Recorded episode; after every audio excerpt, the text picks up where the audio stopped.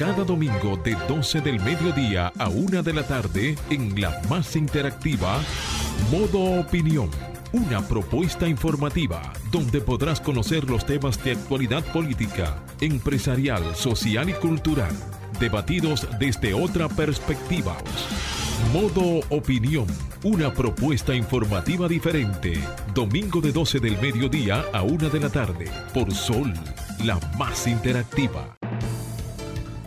Muy buenas tardes, señoras y señores. Modo Opinión por Sol 106.5 FM, la más interactiva. Para nosotros, como siempre, es un placer poder llegar a todos ustedes, a sus hogares, a sus radios, a sus computadores, señores. Eh, Jonathan Cabrera con ustedes como cada domingo, llevando la información oportuna, con un equipo de todos estrellas que nos acompañan.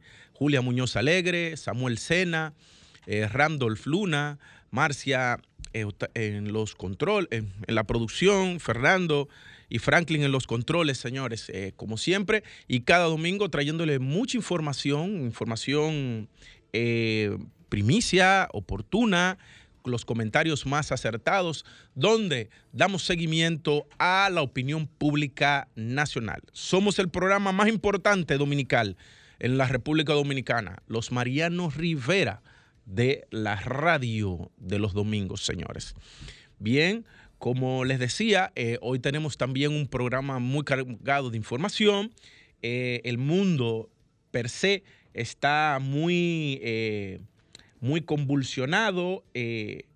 Ahora mismo en Argentina, por ejemplo, se están llevando a cabo elecciones eh, eh, de medio término, si se pueden llamar así, ¿no? Porque no son las presidenciales, pero van a poner a prueba el kirchnerismo que ha estado dominando durante largo tiempo, los últimos 20 años, la política en, en Argentina y habrá que ver cuáles son los resultados legislativos que van a partir que van a surgir a partir de estas votaciones en las urnas. Eh, se estima que eh, eh, el señor Fernández, que es el presidente actual y tiene como vicepresidenta a Cristina Fernández de Kirchner, pues eh, perderían fuerza a nivel congresual. Y esto comenzaría a dar un giro a la política en Argentina, que dicho sea de paso, y leía ayer en un artículo de la BBC eh, que explicaba las razones por la, o no, las, sí, explicaba las razones por las cuales eh, la economía argentina atraviesa por un 50% de inflación, señores. Después de Venezuela y Haití, señores, eh, el caso de Argentina es un, es un caso inexplicable. El caso de la, de la inflación, sobre todo porque es una economía sumamente eh, poderosa y fuerte en la, en la, en, la, en América Latina, ¿no? Una de las economías más importantes. Señores, otro caso que está llamando mucho la atención a nivel mundial es lo que está sucediendo en, en Bielorrusia, en la frontera de Bielorrusia y Polonia, por una cantidad eh, innúmera de inmigrantes. ¿Y qué es lo que está pasando en esa frontera? Y que nosotros debemos vernos en ella. Debemos vernos en ella. Eh, y para que ustedes vean que las naciones también tienen derecho a establecer las políticas migratorias que les sean de su conveniencia. Pues resulta ser que desde muchos países, entre ellos está Medio Oriente y demás, las personas pueden tomar un avión de Qatar Airlines, de Turquía, de, la Turquía Airlines y llegar a Bielorrusia o a, a suelo ruso y atravesar desde Rusia hasta Bielorrusia o llegar directamente a Bielorrusia y pueden a través de Polonia penetrar, penetrar a la Unión Europea. ¿Qué ha pasado? Que eso ha generado una, una, una alarma a nivel de la Unión Europea porque resulta ser que la Unión Europea tiene limitantes para estos eh, migrantes que hay. Y entonces lo que se ha creado es una crisis humanitaria, humanitaria en la frontera eh, de Polonia porque Polonia no quiere dejar entrar a esos migrantes, porque si entran a través de Polonia, pues se van a diseminar a todo lo largo y ancho de la Unión Europea. Y entonces esto ha generado una situación de crisis humanitaria allí. Entonces digo esto porque precisamente eh, esa, esa presión, fíjense cómo se cierra la, frontera de Polonia y es un mandato de la Unión Europea. Eh, precisamente porque la Unión Europea es la que ha dado la espalda con el tema haitiano. Y, y para que ustedes vean el símil de cómo otros países pueden convertir en una crisis humanitaria por el tema de la inmigración indiscriminada, Basta con que tomemos el ejemplo y veamos lo que ha sucedido en Latinoamérica con las cruzadas que han habido a todo lo largo de Latinoamérica, que comienzan en América del Sur y llegan hasta la frontera del río Bravo, del río Bravo, perdón, del río Bravo, entre los que se encuentran los migrantes haitianos y centroamericanos. Eh, eh, es, para que vean que el, tema de la migración se está convirtiendo en un problema no solo de seguridad nacional, sino un problema gravemente humanitario y que en los países pues, deben prestar atención porque ya ya no solo es el caso de los migrantes que hemos visto en las caravanas que transitan desde América del Sur hasta América del Norte, sino que ahora lo estamos viendo entre las fronteras de Bielorrusia y Polonia. Señores, otro caso que tenemos es lo que está sucediendo eh, en, la, en el Ministerio de la Juventud. Eh, un exfuncionario del Ministerio de la Juventud acaba de denunciar de que habían compras amañadas. Eh, esto debe, debe esclarecerse. La, ya El, organismo persecutor, porque se ha convertido en un organismo persecutor, que es la Dirección de Compras y Contrataciones, se pronunció. Entonces, eh, sería bueno, ¿no? Que la ministra de la Juventud, pues, pueda aclarar esta situación que, viene atravesando, porque como cuenta el decano del listín diario, el 67% de las contrataciones del Ministerio de Juventud que se han hecho en el 2021, todas eh, están por debajo del umbral de, la, de los montos de contrataciones. Es decir, tú tienes desde 130 hasta 131 mil y tantos pesos para hacer compras directas.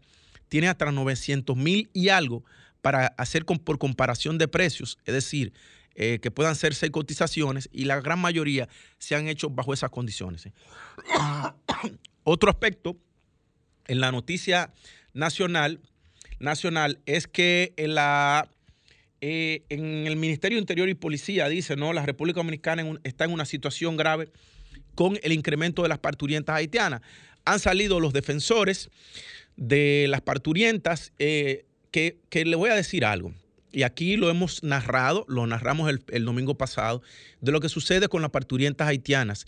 Las parturientas haitianas, hay una industria que se beneficia económicamente del tráfico de ellas.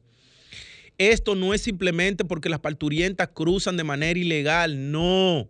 No, entonces resulta ser que estos defensores de las parturientas haitianas, como siempre, se van por las ramas, se van por las ramas, no profundizan en lo que está sucediendo y lo que dicen, no, que son las parturientas haitianas. No, hay miles de parturientas haitianas que están en situación de legalidad en la República Dominicana y que pueden acceder a los hospitales y recibir las atenciones. Pero aquellas que vienen, que no han tenido un seguimiento del embarazo, lo que hacen es que ponen en riesgo las vidas de esas parturientas que llegan al territorio nacional, porque en su país no tienen seguimiento, llegan sin haber nunca recibido ni siquiera una sonografía de seguimiento, ni siquiera unos análisis para saber si tienen una fielonefritis. No tienen, no tienen ningún tipo de seguimiento y eso lo que hace es que dispara las, eh, los indicadores de mortalidad infantil y de mortalidad materna en la República Dominicana como elemento agravado. Como elemento agravado.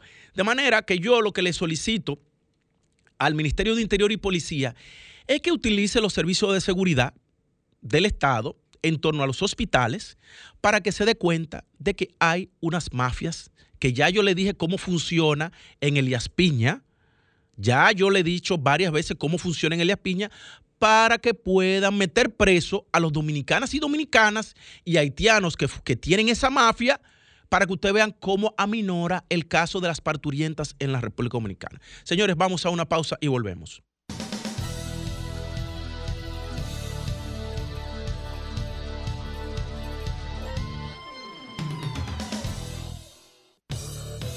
Ahora nos ponemos en modo opinión. Bien, 12, 17 de la tarde y continuamos, señores, con eh, los comentarios y evidentemente que algunos hemos tenido problemas para conectar vía Zoom eh, algunos de nuestros compañeros, de manera que vamos a seguir avanzando. No sin antes decirle que tenemos que darle una información importante, señores. Eh, si quieren hacer sus fotografías de Navidad, deben llamar a Home Studio que tiene un set hermoso para ustedes. Ahí está, señores, Fernando Quesada. Eh, pueden llamar al 809-670-7583. 809-670-7583.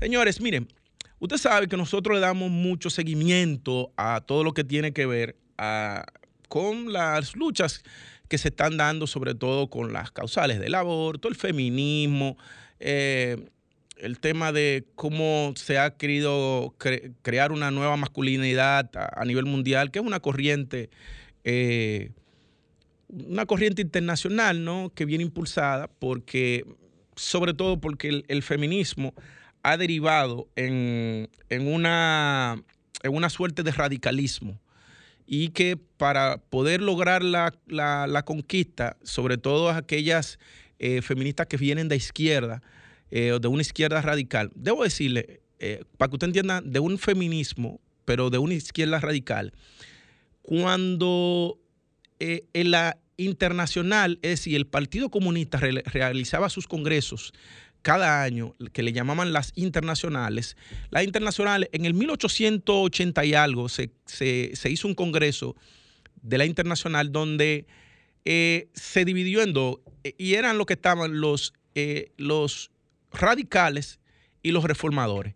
De los, de los radicales salieron los comunistas eh, que, que, fundaron proyectos eh, expansionistas, ¿no? Como por ejemplo Cuba, que era revolución, que era tierra arrasada con todo lo que había, como en Vietnam, eh, y así sucesivamente. La propia China, ¿no? Que era tierra arrasada y luego te instauraban un nuevo sistema a partir de exterminar lo que existía. Pero luego tú tenías lo que eran reformadoras, los marxistas reformadores, y de ahí es que deriva la socialdemocracia. Entonces por eso tú ves una Suecia, una Dinamarca, una Noruega, que son países que tienen una sociedad... Eh, mm, mm, muy, eh, eh, un Estado muy paternalista, con sus ciudadanos y que le garantiza una cantidad de derechos eh, a, la posteridad, ¿no? Luego ya cuando la persona entra en la tercera edad y demás, o sea, el Estado lo soporta, le da mucho soporte a sus ciudadanos. En, el caso del feminismo, pues yo me he encontrado con una autora sumamente interesante que se llama Camille Paglia. Y, y Camille Paglia tiene, tiene un libro que, fue, fue, edita, fue, ella lo escribió en el 1990. 80, eh, pero no fue publicado hasta en el 90 porque seis editoras se lo rechazaron, porque la feminista de entonces, inclusive a ella, que es, eh, que es feminista y que es lesbiana, además, ella partía de una, de una premisa y es que ella decía, sin, si el hombre, sin el hombre, la mujer nunca hubiera salido de la caverna pero además hacía otras afirmaciones que, es la, que son las que le generaban escosor a la feminista. Y decía también que, el feminismo se ha centrado en la retórica antimasculina en lugar de en el significado de la vida. Entonces, ella aborda una cantidad de temas eh, con relación a cómo ha mutado el, tema del, del, feminismo a nivel mundial y una persecución hacia el hombre. El libro que ella publicó se llama Sexual Personaje. Ella, eh, ella, ella lo que procura es que la mujer no se vea como una víctima. No, no se vea como una víctima. Inclusive, ella dice que el hombre, el hombre, desde que nace, tiene que mostrar que su masculinidad, porque la vida lo lleva a, su masculinidad, pero que el hombre tiene una, termina, eh, sucumbe ante la mujer, porque desde el momento de su nacimiento, dice ella, desde que tiene que pasar por el útero, dice que el momento en que el hombre pasa por el útero, ese ahorcamiento, eh, eh, que vive con una duplicidad entre, entre si volver al, útero o zafarte, o zafarte de eso. Sin embargo, cuando se habla de la mujer, ella dice que la mujer eh, es mujer desde el momento, desde el momento que entra en la pubertad y que le llega la menstruación y que no tiene que vivir, volver a a demostrar absolutamente nada, absolutamente nada. Y ella inclusive eh, dice que cuando le preguntan, aquellas dicen, no, porque no ha habido una Miguel Ángel, los artistas, o una Mozart, o una Leonardo da Vinci. Y ella dice, eh, precisamente porque el hombre tiene que vivir en una constante destrucción y, reconstrucción de su medio. Dice ella, no ha existido una Miguel Ángel mujer, como tampoco ha existido una Jack el Destripador mujer. Como no ha existido una Jack el Destripador mujer. Entonces, es interesante ese debate que ella se ha convertido en una, en una intelectual socorrida dentro de la propia derecha feminista. La derecha feminista que cree que tiene igualdad, que, tiene igualdad de condiciones para tener el mismo salario que tiene un hombre, ocupar el mismo trabajo que ocupa un hombre, eh, tener el mismo tratamiento que tiene un hombre, pero que ella quiere simplemente ser mujer y ser bella, ser, ser femenina, arreglarse su pelo y no como las feministas radicales que entienden que satanizan a esa mujer bella, pero que además Además, las feministas radicales han tomado el sexo, el sexo como una forma de persecución del hombre. Es decir, ya te toman el sexo a ti, eh, que es una, un, acto normal e instintivo, y si lo quieren entender, eh, para que entiendan por qué es un acto normal e instintivo, solo hay que ir a Freud, cuando Freud hablaba del id, el ego y el superego. ¿no? Pero Herbert Marcuse, cuando hablaba en el 1946 que escribió Eros y la civilización, Marcuse hablaba de que eh, dos, eh, dos elementos movían al hombre, que era el instinto de muerte, el instinto de vida. Y el instinto de muerte era el instinto de placer todos. Cuando hablaba del hombre, hablamos de todo, tanto hombre como mujer, hombre como mujer, que buscábamos el instinto del placer. Eh, inclusive por un tema biológico y apareamiento. Entonces, una de las cosas, de las cosas que ella dice, también Camille eh, Paglia, con relación a este feminismo y el tema de que quieren condenar al hombre, dice, pero ven acá, pero es que, es que estas cosas están muy simples. Los cromosomas, en términos biológicos, lo hablan muy claro. O sea, los cromosomas te van a decir cuál es el cromosoma X eh, y cuál es el, otro cromosoma que te van a determinar el sexo. O sea, que es imposible tú poder suplantar una cosa como otra.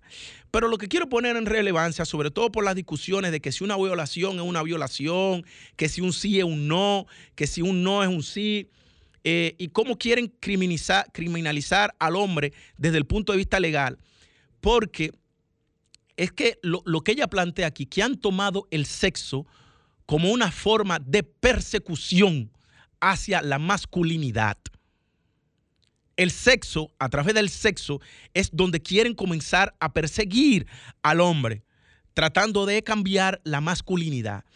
Entonces, eh, yo creo que sería importante que nuestra audiencia le dé seguimiento a esta feminista Camille Paglia para que vea eh, cómo ella eh, desmonta todos estos mitos que andan rodando, que lo que buscan es dividir la familia, que las parejas no puedan eh, ni siquiera cortejarse, que un, piropo es una violación de derechos inclusive, eh, y, que, y que lo que nosotros queremos es una, una sociedad de convivencia, porque que quede claro, esta persecución que hay contra el hombre es porque lo que están buscando desde la izquierda es suplantar la educación que dan que se daba en el hogar, en el núcleo familiar, a que sea la educación que se imparta ideológica, ideológica y política en las escuelas y en las instituciones públicas.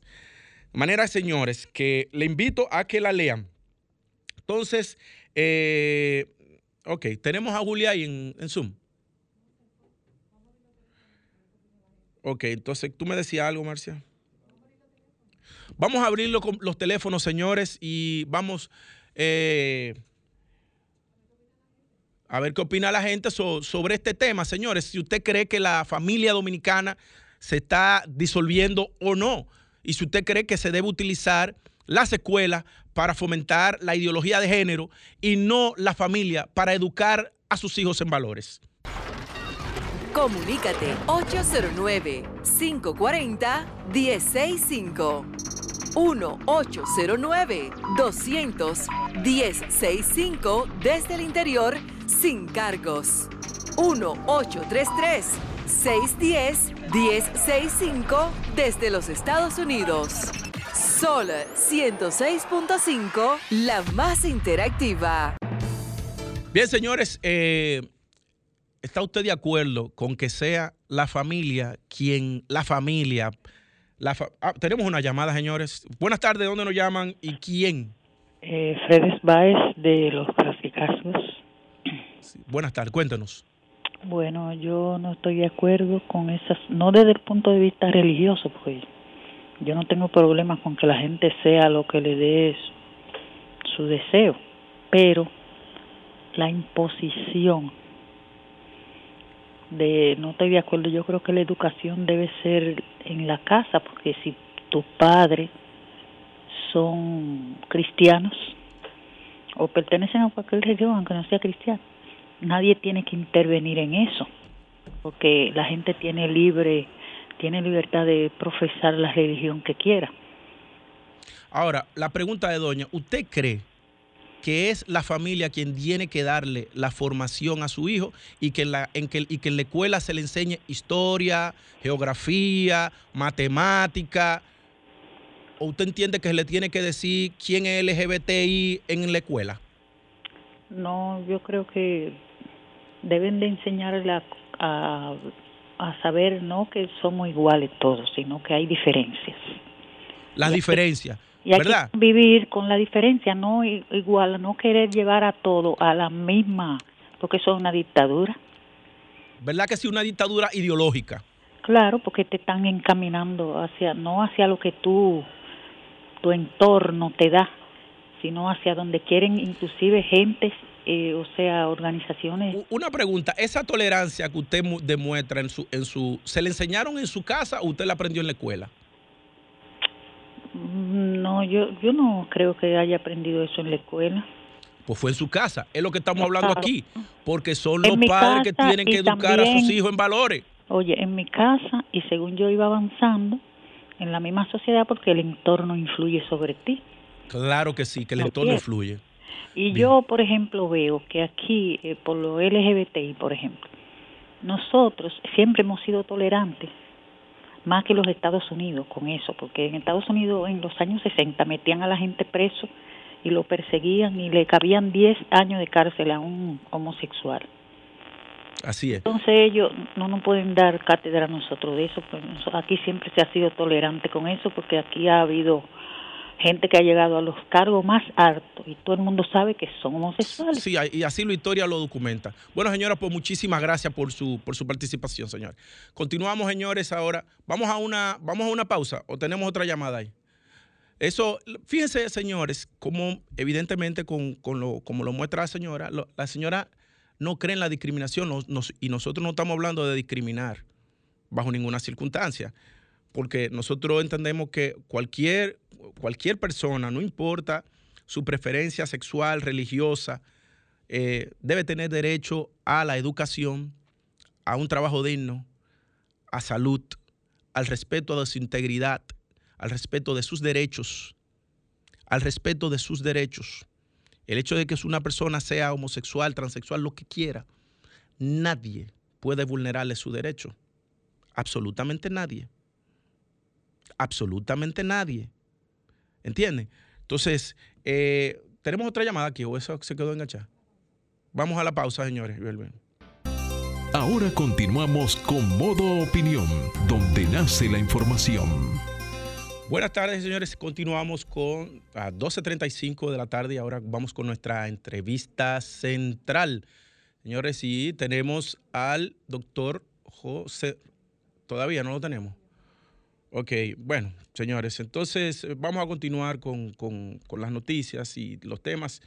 Eh, señores, Salud, Salud Pública notifica hoy cuatro muertes por, por causa del coronavirus y estamos hablando de que fueron diagnosticados hoy 1.248 casos. Se está disparando, es normal que haya un rebrote, y una, se habla de una quinta ola de contagios y es producto del clima. Eh, por lo menos yo eh, tuve varios días agripado, por suerte no era la influenza ni fue el coronavirus, me hice ambas pruebas. Eh, que dicho sea de paso, eh, sería bueno que las autoridades tomen en cuenta el tema de, aunque hay vacunas de la influenza que sé que se la pueden poner gratuitas, eh, sería bueno también que tomen en cuenta que, no estén tan caros los precios de, la, de, las pruebas para determinar los dos tipos de influenza que, hay, que creo que son A y B, para que la gente que tenga síntomas pueda ser diagnosticada porque la, la influencia, la influenza puede ser, eh, puede ser muy peligrosa, señores, muy peligrosa. Pues bien, señores, ahora vamos a pasar con nuestro invitado en la entrevista central con el doctor José Ricardo Taveras, eh, exdirector de migración. ¿No? Y además un hombre que conoce mucho sobre el tema migratorio en la República Dominicana, en la región y el tema haitiano. Buenas tardes, doctor. ¿Cómo está usted? Qué gusto tenerlo en modo opinión de nuevo. No se escucha. No se escucha en el audio.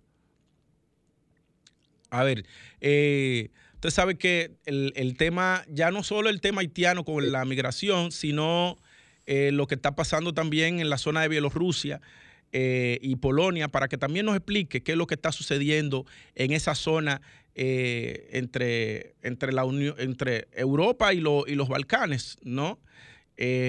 ahí definitivamente la, migración es un tema al que hay que prestarle mucha atención. Eh, todavía no, no, se escucha, doctor. Eh, eh, ok, lo tenemos. Ok, perfecto. Sí, muy buenas tardes. Decía que para mí siempre va a ser un placer compartir con ustedes y sobre temas de interés nacional y agradezco mucho la oportunidad que me brinda.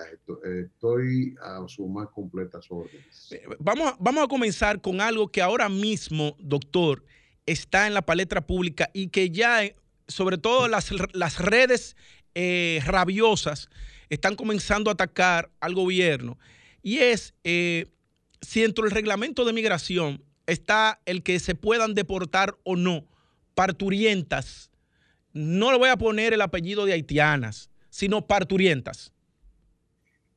La, ley de migración no hace ninguna distinción. Cualquier ciudadano extranjero que se encuentre en territorio dominicano sin haber sido legalmente admitido, lo que la ley ordena es pura y simplemente su deportación.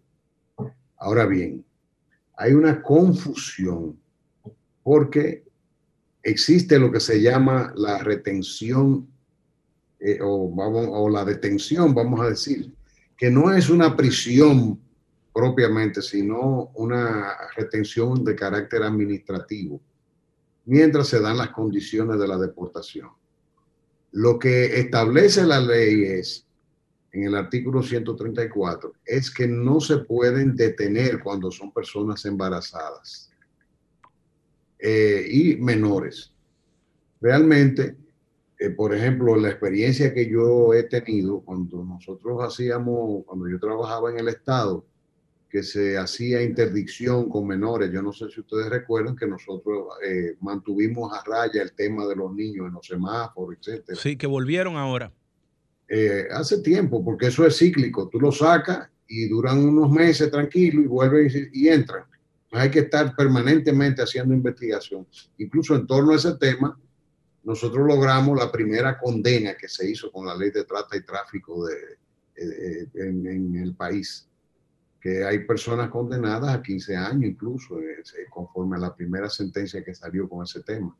Porque no solo se retiraban los niños, sino que se hacía sobre la base de una investigación profunda, coordinada por el CONANI y la Procuraduría General, y entonces eso ayudaba a que se salieran por mucho tiempo y eso nos, nos dio resultados. Ahora, volvían de todas maneras. Eh, ¿Qué se hace con los niños? Cuando migración hace eh, eh, cualquier tipo de interdicción migratoria, los niños no, no los retienen migración, quedan bajo el cuidado del CONANI y los expulsan. Entonces, en el caso de las embarazadas no hay ese tipo de cosas, pero lo que está haciendo migración pura y simplemente es tomarla y devolviéndola pura y simplemente. No están deteniéndola, no la están eh, no he visto ninguna denuncia de que hayan sido hechas prisioneras, eh, detenidas, vamos a decir. Prisionera no es posible porque el término no es correcto. Que hayan sido retenidas, sino que ellos las buscan, las llevan y punto. Yo creo que la política es correcta y la, y la, y la inmigración no está violando la ley. Al contrario, migración tiene, si bien no es la responsable del cuidado de la frontera, porque eso son las Fuerzas Armadas, Migración sí tiene facultad para operar en cualquier parte del territorio nacional, de manera que la inquietud que se ha estado, el alboroto que se ha armado con el tema, es sensible, yo lo reconozco, pero eso no significa que el país no pueda tomar, porque cuando ya tú tienes eh, un problema, si tú me dices que es un caso de una embarazada de dos, de tres, pero cuando tú tienes el sistema público comprometido, de manera formal con un 40% de los partos con ciudadanas extranjeras, tú tienes un problema que ya rebasa el término de la humanidad. doctor, mire, aquí, no, aquí yo particularmente denuncié que eso es una industria que hay. Yo, yo hablé del caso de lo que pasa en el hospital de Elías Piña, que hay señoras que van y toman los turnos en ginecología y obstetricia, traen a las madán que no hablan español la, mantienen en casa de acogida. Cuando van a la consulta, son esas señoras quienes les traducen a la madán. Sabe que llegan, es las madán ya prácticamente en labor de parto, que no tienen un récord médico y que prácticamente tienen que ser atendidas. Entonces yo me pregunto, ¿por qué no se ataca como se hizo, como usted bien dice, con las mafias que habían con los niños? ¿Por qué no se ataca esa mafia que hay instaurada en los hospitales, sobre todo fronterizos? Sí, el tema es bastante complejo. Eh, no, te creas que es tan sencillo de, investigar, te lo digo porque, pero, pero, pero se puede, se puede, obviamente. Eh, cuando nosotros, la experiencia que tuvimos y la efectividad que tuvimos con algunos temas, tenía que ver, por ejemplo, nosotros manejábamos una unidad de inteligencia integrada por ciudadanos haitianos que nos ayudaban a nosotros a hacer levantamientos en territorio dominicano y en territorio haitiano sobre cómo se movían eh, los poteas, como llaman, ¿verdad? Las rutas que estaban utilizando. Ese tipo de cosas hay que hacer una labor de inteligencia que necesita ser paciente. Ahora, el tema de las embarazadas resulta bastante complejo porque muchas de ellas vienen con visa. Porque un tema que, al que no se le pone atención es que también eh, hay un tema de, que las visas se venden. Claro. Y, ese tema hay que, eh, eh, aquí ya hay, ahora en este momento, ahora mismo, la Cancillería debe retirar a los cónsules la posibilidad de pedir visados y otorgar los visados en Cancillería para ejercer un control, porque la verdad es que si este tema sigue, una, viene una mujer embarazada, obviamente, la Dirección General de Migración tiene los puestos de control fronterizo, porque eso lo hicimos nosotros en una ocasión. Eh, fíjate el tema de, de los consulados dominicanos que se prestan a ese tipo de cosas. Esto es muy grave. La Cancillería en una ocasión hizo una investigación y los consulados de, otras, de, otros de otros distritos, por ejemplo, tenían buscones vendiendo visas en Puerto Príncipe más baratas de lo que costaban las visas en Puerto Príncipe y haciéndose competencia entre un consulado y otro. Entonces, eh, yo ese problema lo vi La Cancillería lo investigó cuando era don Carlos el canciller y eso generó muchos problemas en el gobierno. Y obviamente en un momento determinado lo que hizo don Carlos, que en paz descanse, él nos pasaba las tripas que eran autorizadas y las que no eran, porque por ejemplo le ponen una cuota de 100 visas y emiten 200, 300, 500, un ejemplo. Ok. Lo que hacíamos nosotros era que teníamos las tripas autorizadas y las dejábamos entrar. Y las que no eran autorizadas, cancelábamos el visado y no admitíamos los ciudadanos para ver de qué manera golpeábamos ese negocio. Entonces, hay, hay muchas cosas que hay que tomar en cuenta, que no solamente es que cruzan la frontera por puntos informales, también la cruzan por puntos formales con visado que le están vendiendo. Entonces, el gobierno tiene que hacer, abordar el tema de manera integral, porque si se deja exclusivamente en manos de, de, que vamos a hacer la inteligencia de cómo mueven las que vienen por vía informal, no vamos a resolver el problema porque el tema hay que abordarlo por todos los frentes. Ahora, la recepción de esas señoras en, las, en, los hospitales es parte del inconveniente. Por eso lamentamos mucho que en el gobierno no haya una unidad de criterio. Porque el gobierno se reúne en el Consejo Nacional de Migración, emite una resolución ilegal, pero al fin y al cabo eh, lanzan una política de gobierno. Y que tú veas, después que se lanza la política, el ministro de Salud cuestionando que va a investigar, porque migración ejerce labores de su competencia, significa que no hay una identidad de criterio, que, eh, que una cosa es la política que formalmente se dice y otra cosa es la realidad. ¿Qué tiene que hacer salud pública investigando las competencias de la Dirección de Migración? Salud pública tiene que cooperar, porque por ejemplo, si usted le llega una paciente en estado de emergencia, lo que no es humano es que una persona que llega en estado de emergencia usted no lo atienda. Eso es una obligación.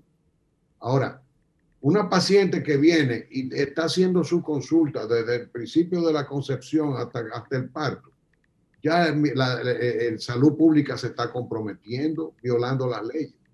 Porque un ciudadano extranjero que se presenta a una clínica, a hacer, un, a hacer, a un hospital público, a hacer seguimiento ambulatorio, procedimientos de naturaleza ambulatoria, de seguimiento de un, de una, de un embarazo, ya ese ciudadano no es un ciudadano de emergencia. Y, y, salud pública está violando las disposiciones del gobierno porque el contribuyente dominicano tiene un presupuesto de salud para los ciudadanos que cotizan y viven legalmente en la República Dominicana.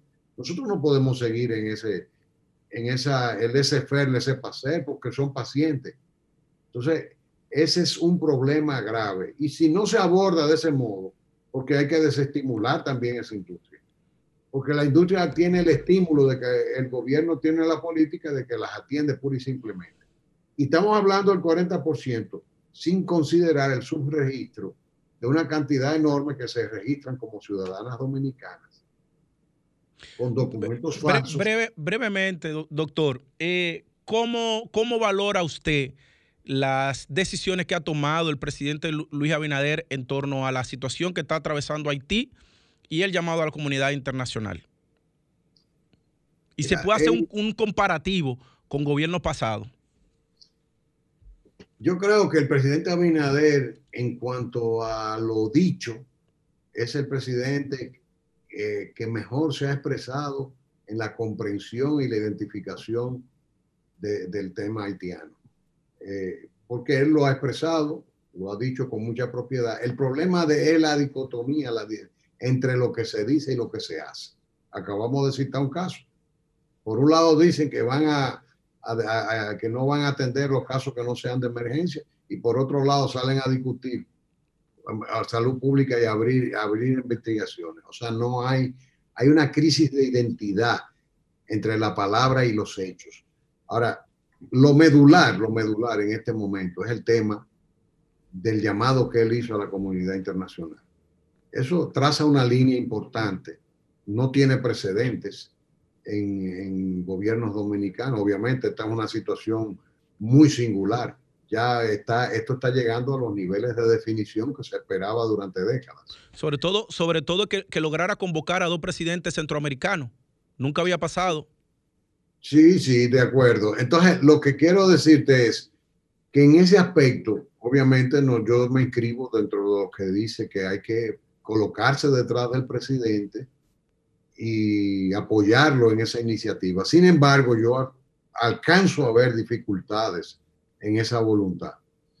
Primero, eh, no veo que, eh, que, que, haya una política de la Cancillería. Por ejemplo, ese canciller en este momento debía estar eh, en, en, funciones itinerantes de capital en capital, buscando alianzas diplomáticas.